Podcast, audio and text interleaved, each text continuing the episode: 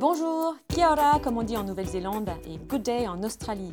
Bienvenue dans le troisième épisode du podcast Au bout du monde avec Antipode Travel.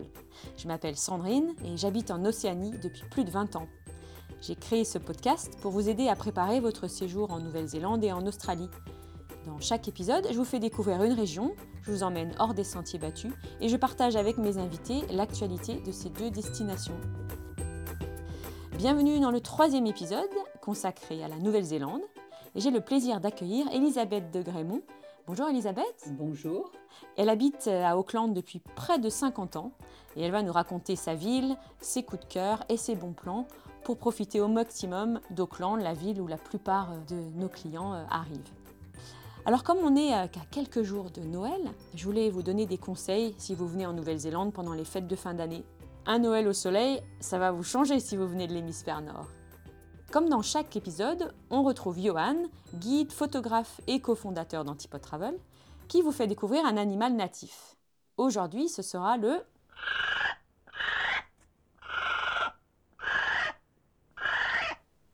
Vous le reconnaissez? Vous en saurez plus à la fin de l'émission. Le mot du jour, ou plutôt l'expression du jour, kia ora. Ça, c'est une expression que vous entendrez très régulièrement. Et pour terminer, mon coup de cœur en Nouvelle-Zélande, alors ce ne sera pas pour un lieu ou pour une excursion ou un logement, mais pour un arbre, le Poutukawa, qu'on appelle l'arbre de Noël. Allez, c'est parti pour ce troisième épisode.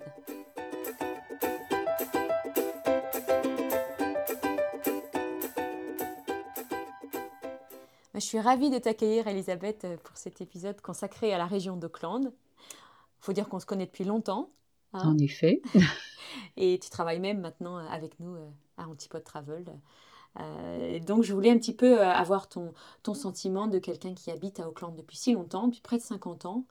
alors déjà, pourquoi est-ce que tu avais choisi Auckland? Bah, Quand je suis arrivée, en fait, c'était là où il y avait un peu du travail. Et puis j'ai rencontré éventuellement mon mari. Et puis de fil en aiguille, je suis restée là. je suis restée là parce que c'est quand même une ville assez agréable à vivre. Enfin, tu y as habité, c'est oui, elle est souvent citée comme une des villes les plus agréables à vivre. Parce que c'est quand même un site magnifique, euh, je veux dire, entre la mer Tasman d'un côté, qui est enfin, conjoint par le Manuka Harbour, à l'ouest d'Auckland, et puis le Waitemata, et c'est donc le Pacifique, avec toutes ces inlets, etc. Donc c'est un site magnifique, euh, bordé à l'ouest aussi par le, le magnifique parc régional des Waitakeres, qui borde les plages de l'ouest, les plages de sable noir, qui sont vraiment oui, il faut dire, euh, Auckland est très très étendu. Hein. C'est plus de 1000 km. Mmh. Et puis la population, c'est 1 650 000 habitants. Quand on sait que la Nouvelle-Zélande euh, fait 5, euh, un peu plus de 5. plus maintenant. Donc c'est une grande ville. Hein. C'est pour ça aussi que je ne suis pas restée moi, parce que je ne voulais pas rester dans une grande ville. C'est sûr. Mais ça reste quand même une ville très agréable à vivre. Oui, oui, oui, oui, oui absolument. Si, si, on a la chance d'habiter dans certains quartiers qui sont sympas, ou par exemple, moi j'ai habité pendant près de 20 ans dans l'ouest d'Auckland, dans le Bush, et ça c'était superbe. Alors évidemment, loin de la ville, donc il faut s'organiser pour le travail, les écoles des enfants, etc. Mais euh, c'est vrai que c'est une qualité, une qualité de vie absolument euh, formidable, quoi avec une nature qui, qui nourrit spirituellement. Ça, c'est l'attraction de, de, la Nouvelle-Zélande, en fait. Ouais. Maintenant, tu habites dans le quartier branché, on va dire, de, de Oui, qui est devenu branché, qui ne l'était pas toujours, hein, mais qui est donc un des quartiers adjacents au CBD, au centre-ville d'Auckland. Donc oui, assez sympathique, euh, avec des vieilles maisons. C'était un quartier très populaire dans le temps, qui a été gentrifié, c'est ce qu'on dit. Oui. Et, Maintenant, c'est un quartier chic, hein Oui, chic, mais comme toujours avec un, un peu de cachet quand même, avec des vieilles maisons, euh, et puis euh, non, des restaurants et des, cafés, des boutiques. Voilà, c'est ça. et Mais ça reste très, quand même très relax. Hein, je veux dire, c'est pas les Champs Élysées de Paris. Hein, c'est quand même très très relax, oui. Alors c'est vrai que la, plupart de nos clients arrivent euh, à l'aéroport d'Auckland pour rejoindre le centre-ville. C'est à peu près une demi-heure. Hein. Ça va vite maintenant. Il y a un tunnel, c'est vraiment bien. Et donc on arrive au CBD, au centre-ville. Euh, et donc, on, hésite un petit peu toujours où, faire loger nos clients, mais il y a un quartier qui est assez sympa, euh, qui est récent, puisque c'est le quartier de Wynyard Quarter. Absolument. là où, où, il y avait tous les bateaux de l'America's Cup. Bah voilà, c'est ça, grâce à l'America's Cup. Et puis avant ça, déjà, le, tour du monde de la voile, de la Whitbread. Et donc, c'est là où ça a commencé un petit peu à, s'ouvrir et ils ont commencé à développer le waterfront, comme on dit, le bord de mer.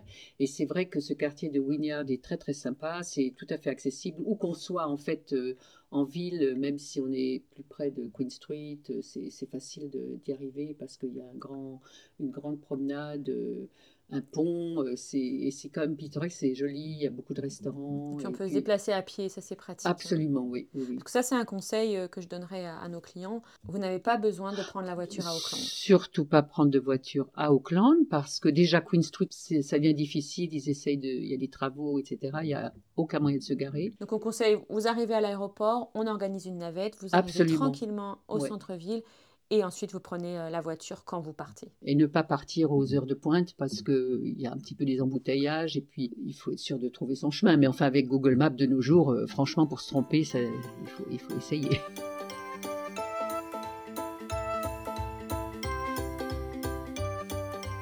On l'a dit, c'est une très grande ville et d'ailleurs, beaucoup de gens pensent que c'est la capitale de la Nouvelle-Zélande. Oui, mais en fait pas du tout. Comme vous savez, certainement, c'est Wellington la capitale. Mais ça n'empêche que Auckland a été la capitale de la Nouvelle-Zélande très très peu de temps. Hein. Dans les années 1800, tu as les dates 1842 euh, à 1865. Voilà. Et avant ça, c'était à Russell, la première capitale de Nouvelle-Zélande. Ça n'a pas duré très très longtemps.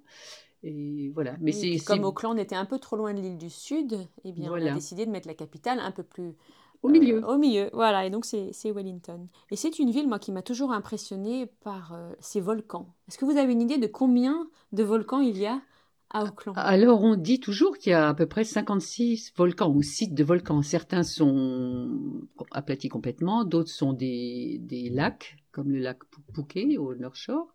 Et puis, euh, bah, il y a 14 quand même volcans assez importants qui sont regroupés dans une espèce de collectif et qui sont gérés par la tribu maori euh, locale. Et donc, euh, ces petites montagnes, ces Monga, M U-N-G-A, les Monga, sont très bien entretenus et surveillés au point de vue de l'érosion, etc. Donc Monteden, qui a 196 mètres c'est le, d'altitude, c'est le plus haut volcan. On peut y monter facilement. Euh, on n'y monte plus en voiture jusqu'en haut, on y monte jusqu'à une sorte de parking. Et, euh, on finit à pied. Et on finit à pied.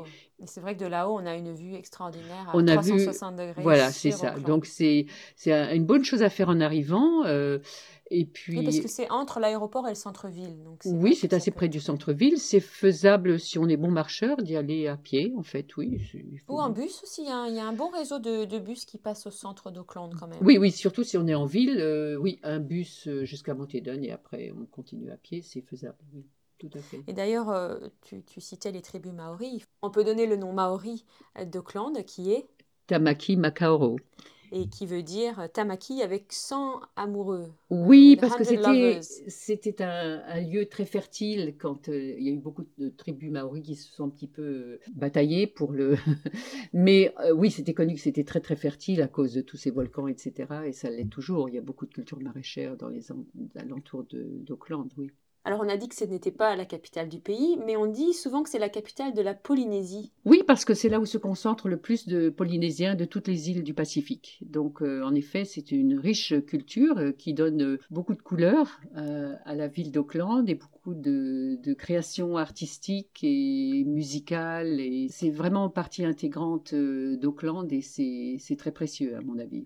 Je crois qu'ils apprécient aussi le climat d'Auckland qui est subtropical, donc qui se rapproche un petit peu de ce qu'ils ont dans les îles. Je pense, oui, peut-être un petit peu mieux que par exemple Dunedin où en plein hiver il peut faire 9 degrés. Bon, ben ça quand même à Auckland dont le climat est relativement euh, sympathique, même en hiver, on a peut-être beaucoup de pluie, euh, avec un bon radiateur et des chaussures de, des chaussettes de ski et une bonne laine polaire, on, survit dans les, dans les maisons. Mais de plus en plus, euh, les maisons ont des, des, des pompes à chaleur et sont isolées, etc. Donc oui, une chose qu'il faut faire vraiment attention, c'est toujours d'avoir de la crème solaire. Parce que même si vous allez juste vous balader en ville, en plein été, euh, pendant 10 minutes, vous risquez de brûler. Donc mettez de la crème solaire. Le soleil est dangereux à Auckland, mais aussi dans le reste du pays. Absolument. Même si c'est un peu couvert, euh, ça n'empêche que les... c'est important de protéger sa peau, absolument. Alors Auckland, Elisabeth, on l'appelle aussi la cité des voiles parce que c'est vraiment euh, voilà, il y a, y a le- la baie d'Auckland qui est magnifique avec énormément de voiliers, énormément de bateaux. Donc, qu'est-ce qu'on peut faire justement euh, au départ d'Auckland? Alors, il y a beaucoup à faire. En effet, c'est magnifique. Euh, Par exemple, le mercredi euh, après-midi, il y a toujours des régates. Alors, il y a des gens qui arrivent à trouver un bateau et on peut s'embarquer pour faire des régates. Mais c'est magnifique à, à voir, toutes ces voiles de toutes les couleurs, de toutes les formes. Alors, il y a beaucoup, oui, on- euh, oui c'est une des choses à faire à Auckland, c'est de sortir sur l'eau. Franchement, ça, c'est c'est quelque chose à... Euh, il y a des excursions ou alors simplement prendre un ticket de ferry et aller à Devonport, qui est juste de l'autre côté.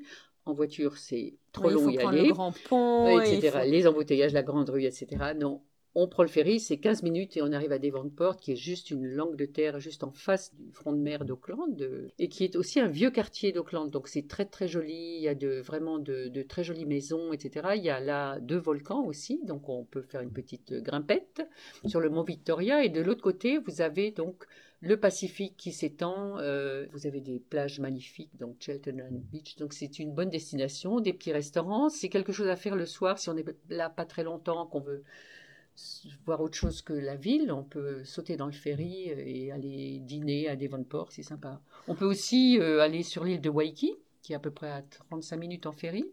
Donc c'est une grande île qui, euh, qui s'est beaucoup développée avec euh, beaucoup de vignobles, etc. Donc on peut faire soit un tour et beaucoup d'artistes aussi. Donc euh, même chose, on peut prendre un ticket de ferry avec un ticket de bus, hop on, hop off. On peut s'arrêter par-ci par-là. Et On peut aussi louer des vélos, notamment des vélos Et des vélos, oui. Oui, oui. Il, il vaut peut-être mieux des vélos Électriques. électriques parce que ça monte et grand, ça hein, quand descend. même, c'est une Oui, grande ben. C'est la même chose avec Auckland. hein, pour, euh, en vélo, oui, mais plutôt électrique. oui. Oui, oui. Donc l'île de. Waikiki, c'est vrai, c'est très demandé. On peut dormir aussi, hein, si vous souhaitez parfois euh, voilà, ne pas forcément être basé dans Auckland. Oui, on peut vous faire dormir à absolument, Waikiki. oui. On peut aussi, Et on peut aussi aller, euh, surtout en été, visiter Rangitoto, qui est ce magnifique volcan qu'on voit du bord de mer à Auckland et qui est entré en éruption, on pense, dans les années 1300, 1400, donc c'est le plus récent. Alors là, sur ce volcan, il n'y a rien, il y a juste euh, la nature. Alors euh, c'est trois pas en avant, deux en arrière, hein, parce que c'est des, scories, plus ou moins, mais euh, c'est une sortie sympathique à faire si on a un peu de temps quand même. Et puis un bon chapeau parce que oui, ça absolument, ouais, ouais. Donc Waikiki, Rangitoto, on a parlé tout à l'heure euh, Mm. des plages du, de l'ouest d'Auckland, hein, avec là où a été tourné le fa- fameux film de la leçon de piano.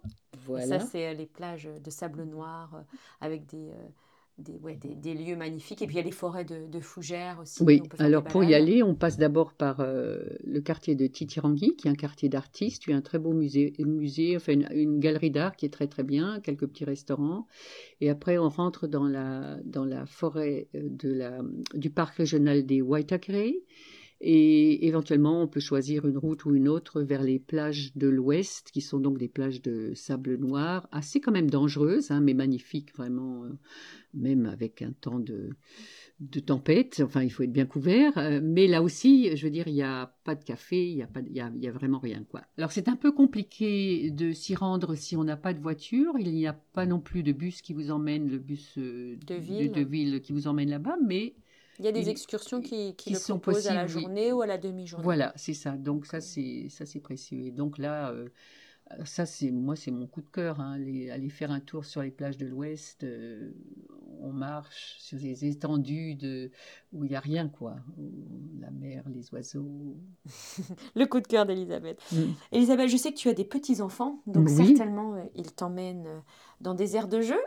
Oui, alors il y a des aires de jeu. Ben, à nouveau, tout le, front de mer qui a été redéveloppé, euh, notamment le Wynyard Quarter, c'est très sympa à faire là avec les enfants parce qu'on traverse un pont, un pont qui peut se lever quand les bateaux doivent passer, donc il y a beaucoup à voir. Et donc oui, il y a une très grande aire de jeu justement sur le front de mer qui a été développé depuis quelques années avec un bassin donc pour se rafraîchir, un terrain de basketball et puis des, des, des jeux pour les enfants, des, une sorte de terrain d'aventure.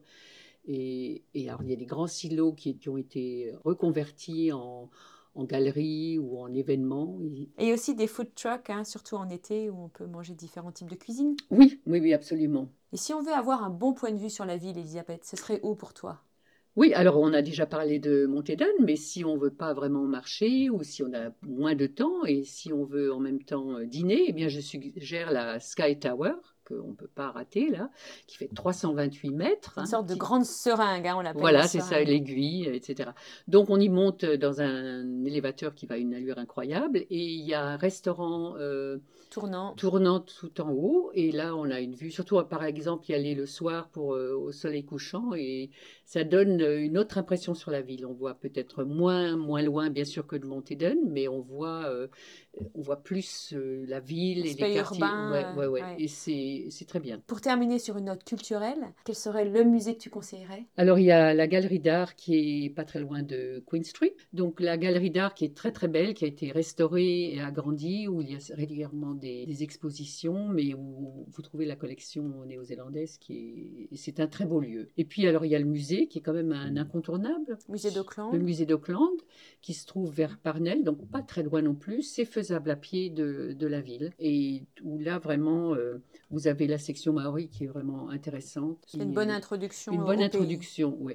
Tous ces lieux dont on a parlé, on peut s'y rendre bah, beaucoup à pied, mais aussi il y a un système de bus open hop-off euh, Oui, qui vous donne euh, accès à, à tous ces lieux, donc c'est pratique. Donc je recommande pas vraiment de, de prendre une voiture, sauf si vous voulez aller dans les Waitakere, oui. où là c'est c'est plus simple.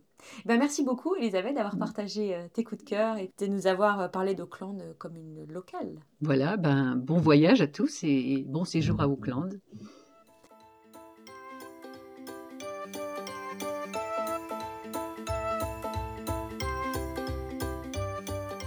Merci beaucoup Elisabeth euh, d'avoir euh, accepté d'être notre invitée pour parler d'Auckland, de ta ville.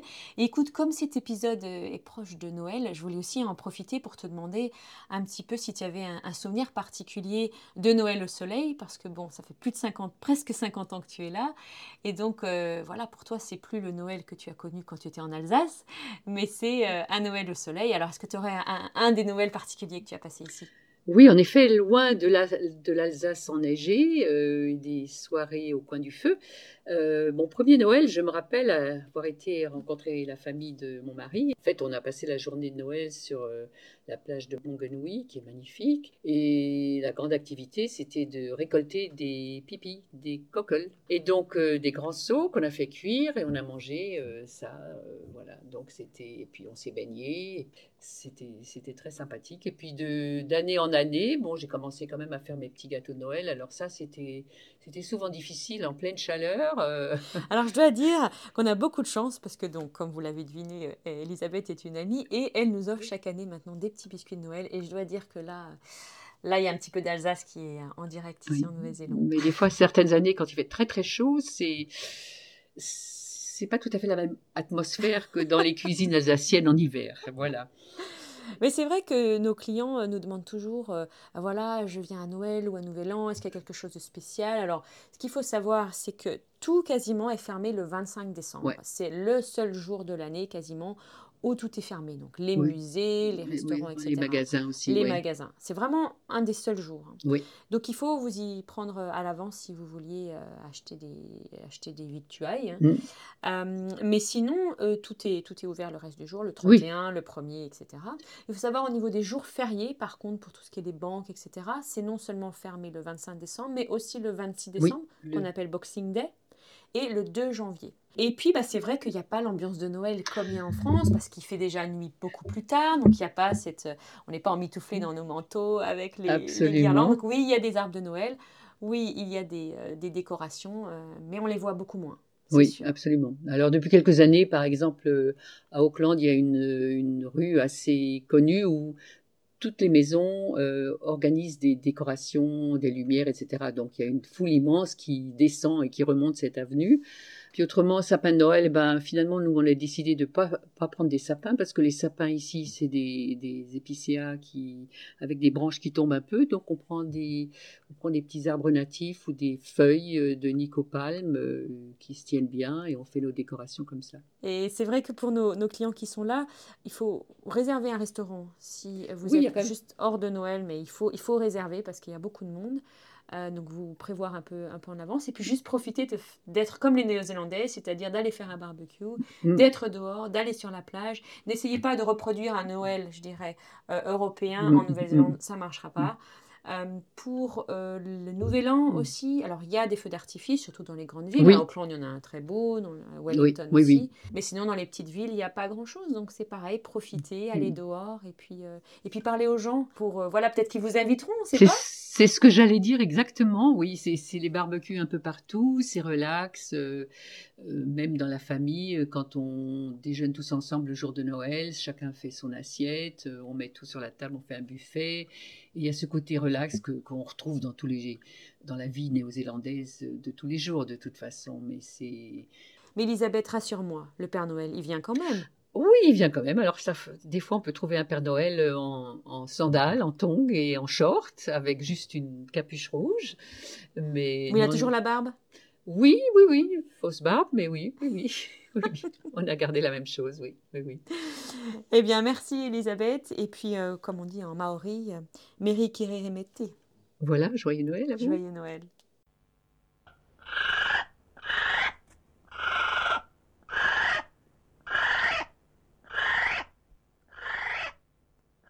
Bonjour Johan, Bonjour Sandrine. j'ai le plaisir de t'accueillir à nouveau pour euh, parler d'un animal natif de Nouvelle-Zélande. Le kiwi. Eh bien, c'est un oiseau qui euh, fait la taille à peu près d'une poule. C'est pas une petite poule même, je dirais. Il y a cinq espèces de kiwis sur euh, les trois îles principales de la Nouvelle-Zélande. Euh, il en reste environ 70 000. Mais certaines espèces sont beaucoup mieux représentées que d'autres. Donc, il fait à peu près la taille d'une poule. Il a un très long bec. C'est ça d'ailleurs qui le fait reconnaître de loin. Et euh, il est incapable de voler, le kiwi. Il a, il a des ailes pourtant, hein, elles sont vraiment atrophiées, elles sont toutes petites. Il est incapable de voler.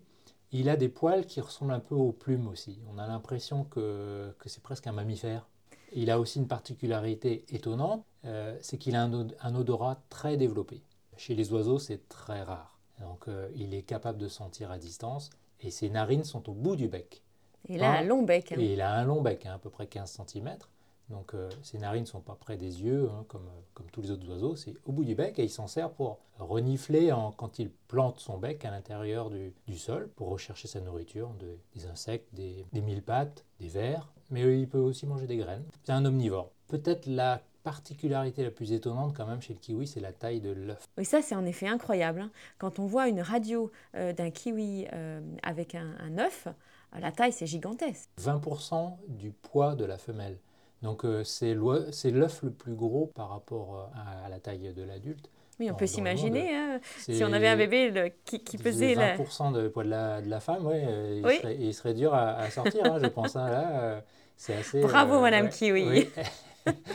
un effort remarquable. Et l'incubation d'ailleurs est très longue. Hein, c'est pas une vingtaine de jours comme pour les poulets, c'est presque 90 jours, hein, 3 mois où euh, il faut incuber l'œuf. C'est très long.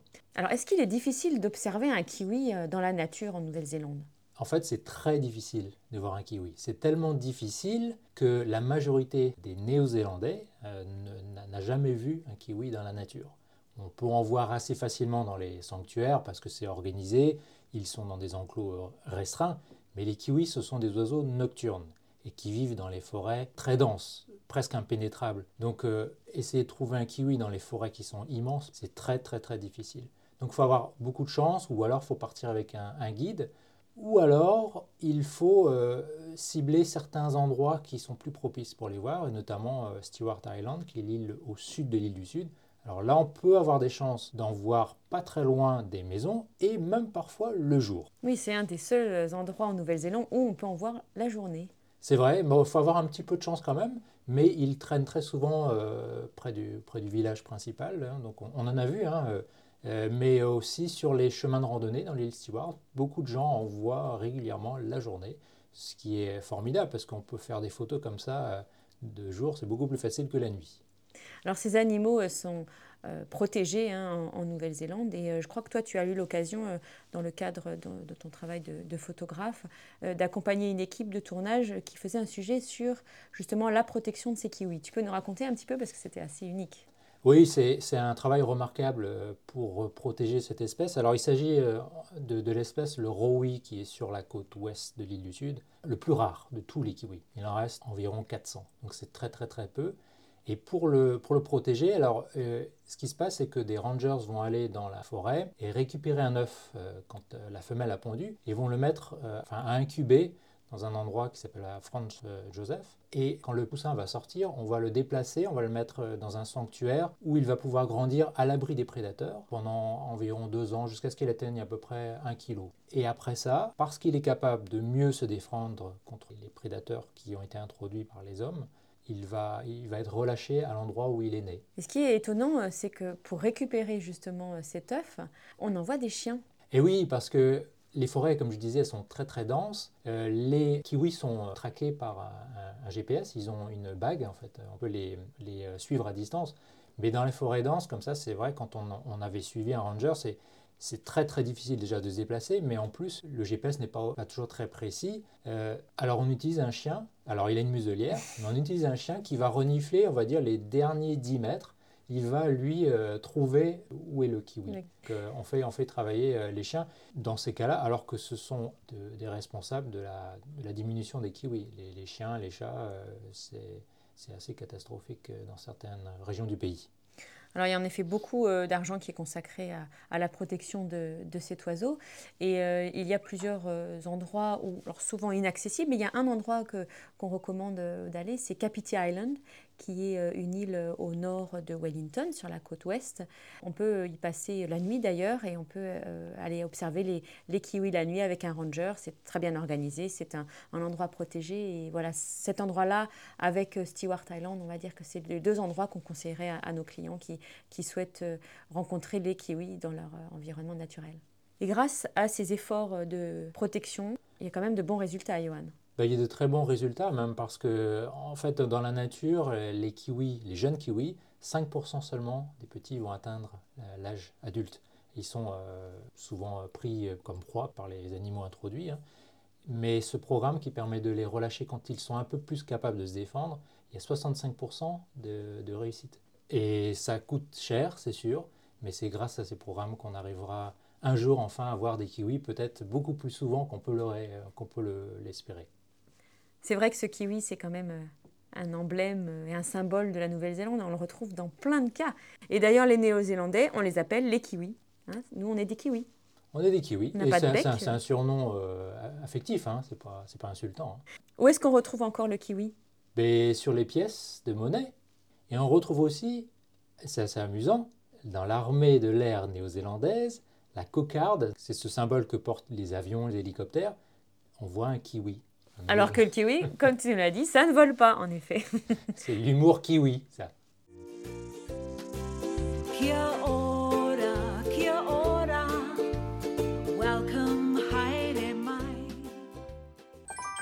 Le mot du jour, kia ora. Alors c'est une expression que vous entendrez très souvent, euh, certainement même quand vous arrivez à l'aéroport. Kia ora, ça veut dire bonjour, ça veut dire aussi bonne chance, prenez soin de vous, donc ce serait bien de l'apprendre et de l'utiliser pendant votre séjour. Et puis c'est pratique parce que kia ora, on peut aussi l'utiliser pour dire au revoir.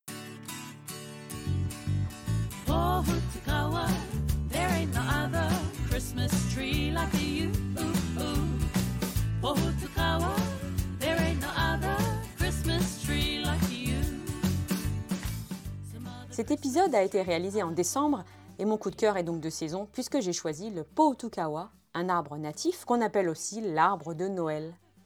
Alors les Poutukawa, alors j'avoue c'est pas très facile à prononcer, hein, Poutukawa. Eh bien ces arbres se trouvent surtout dans le nord du pays, notamment le long des côtes de l'île du Nord, mais on peut aussi en trouver dans le sud jusqu'à Dunedin. Au-delà, il fait un petit peu trop froid. En décembre et en janvier, ce qui correspond à l'été ici en Nouvelle-Zélande, le Poutukawa se couvre de fleurs rouges flamboyants, d'où son nom d'arbre de Noël. Et par exemple, quand vous allez sur la péninsule de Coromandel, à deux heures à peu près euh, à l'est d'Auckland, la route côtière est bordée de Poutukawa. C'est magnifique, surtout en décembre et en janvier. Vous en verrez aussi sur l'île volcanique de Rangitoto, dans la baie d'Auckland. C'est d'ailleurs là que vous trouverez la plus grande forêt de Poutukawa du pays. Ce volcan, Rangitoto, il est entré en éruption il y a à peu près 600 ans, et le Poutukawa a été le premier arbre à avoir colonisé cette île après toutes les coulées de lave quelques caractéristiques botaniques pour le Potukawa. C'est un arbre qui peut atteindre 35 mètres de haut et qui résiste au temps. Certains ont près de 1000 ans. Alors on le confond souvent avec son cousin le rata, qui lui aussi a des fleurs rouges, mais il n'a pas de poils sous ses feuilles, contrairement au Potukawa. C'est assez facile de les confondre. Hein. Euh, le nectar du Potukawa est très apprécié des oiseaux comme les touis et aussi des lézards comme les geckos. Les Maoris considèrent cet arbre comme un arbre sacré et ils utilisaient son nectar comme un remède notamment pour les maux de gorge. Quant aux Pakea, les Européens, ils ont vite vu l'utilité de cet arbre puisque son bois est très dur et s'en sont servis pour la construction des bateaux. Alors vous en trouverez dans plein plein d'endroits en Nouvelle-Zélande, mais le plus célèbre, c'est certainement Te Aroa, ce Potukawa qui a plus de 800 ans et que vous pouvez voir sur une falaise battue par les vents tout au nord du pays, à Cape Ranga, qui est un haut lieu spirituel pour les Maoris. Et selon la mythologie, l'ancien Potukawa solitaire, qui d'ailleurs est censé n'avoir jamais fleuri dans son histoire, eh bien c'est le dernier lieu avant le saut dans l'au-delà, Awaiki Anui, le pays des ancêtres.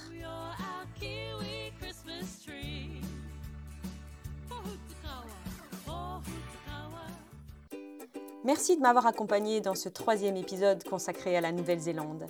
Vous pouvez retrouver les références de l'émission dans les notes. Et si ce podcast vous a plu, ben, n'hésitez pas à vous abonner et à le partager autour de vous. Si vous pouvez d'ailleurs laisser une note ou un commentaire, ce serait formidable et ça aiderait à faire connaître ce podcast. Et si vous voulez profiter de mon expertise et celle de toute l'équipe d'Antipode Travel pour organiser votre séjour en Nouvelle-Zélande ou en Australie, eh bien rendez-vous sur notre site antipode au pluriel-travel.com. Je vous dis à très bientôt pour un prochain épisode. Meri Kerihimete, joyeux Noël et kia ora